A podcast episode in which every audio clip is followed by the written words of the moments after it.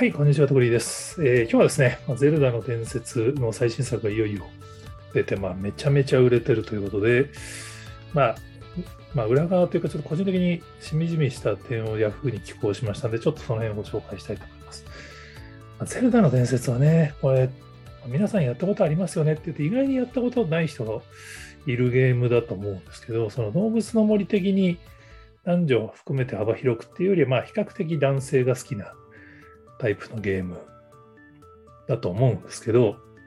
今回、本当爆破売れしてるんですね。まあ、当然あの、前作はスイッチが発売されたばっかりで、まだ普及台数が少なかった頃なんで、まあ、こっちの方、今回の方が、もうスイッチがたくさん売れてる状態で発売されるんで、売れてまあ当たり前っていう面はあるんですけど、まあ、なんつっても3日で1000万本突破っていうのは半年、任天堂としても半年ぶりとからしいですからね。で、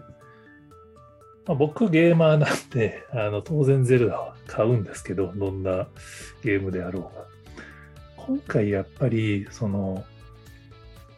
明らかにちょっとこう従来のゼルダと売れ方が違う気がするんですよね。ゼルダってまあいわゆるアクション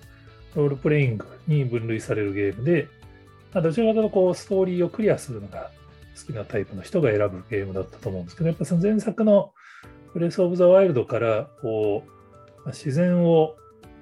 楽しむみたいな山、なぜそこ山に登るのか、そこに山があるからだみたいな感じの、山の上に登ると、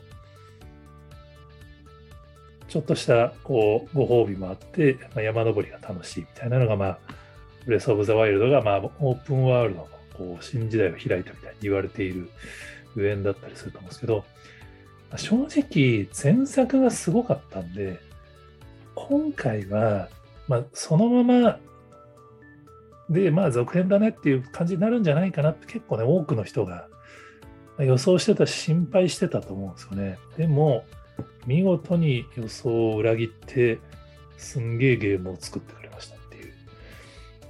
まあ何かっていうと、やっぱクラフト要素なんですよね。もうね今回本当、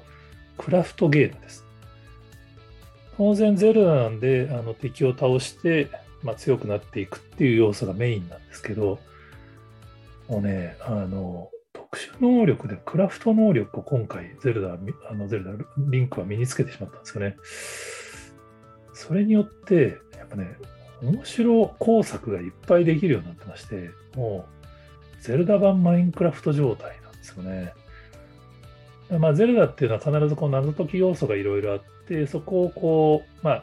ハマる時もあれば、あの、それを乗り越えた時が爽快みたいな感じのゲームなんですけど、その乗り換え方がこのクラフトによってめちゃめちゃ選択肢が増えてるんですよね。まあ、とにかくなんか丸太つなげて何とかするとか、空から何とかしちゃうとかですね。で、まあ、僕ゲーマーなんで、ことですけどどっちかっていうとこう、まあ、昭和のゲーマーなんでシナリオをクリアする側の方が好きなんですね。ドラクエとかファイナルファンタジーとか。そういうその、ある意味事前に決められたパターンのシナリオをクリアしてエンディングを見るっていうのをこう繰り返してるタイプの人間で、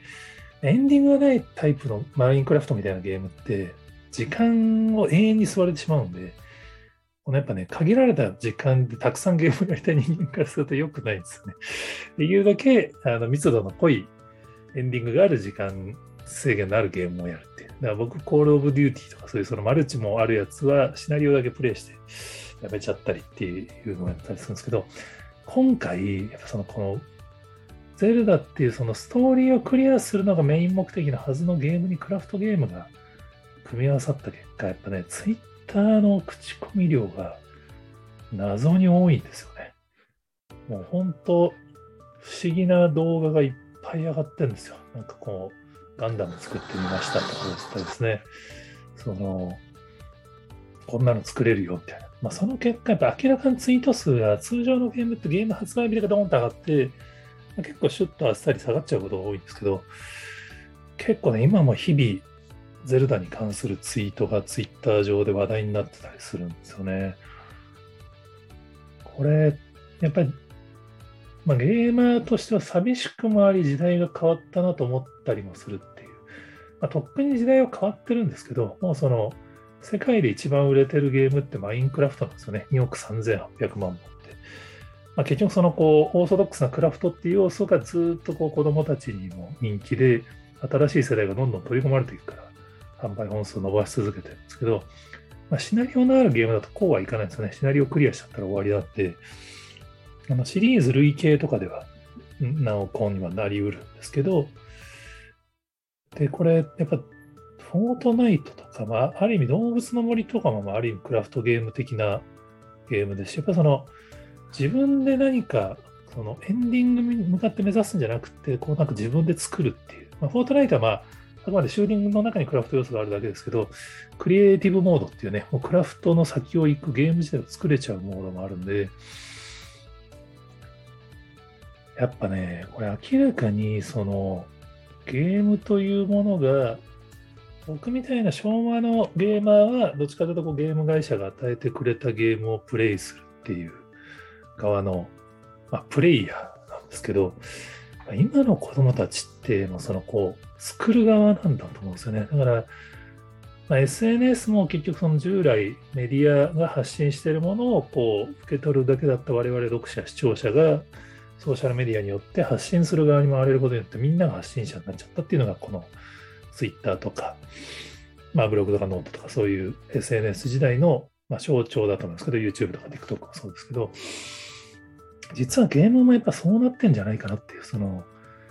プレイするだけはプレイするだけで、別にそれはそれでありなんだけど、やっぱり今もうプレイするだけじゃなくて、そのプレイしているゲーム実況をしたり、その、こうやって自分自体がこうゲームの楽しさを新しく生み出したり、